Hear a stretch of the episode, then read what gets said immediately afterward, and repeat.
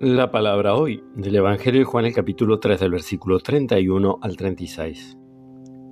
El que viene de lo alto está por encima de todos. El que es de la tierra pertenece a la tierra y habla de la tierra. El que vino del cielo está por encima de todo. Él da testimonio de lo que ha visto y oído, pero nadie recibe su testimonio. El que recibe su testimonio certifica que Dios es veraz.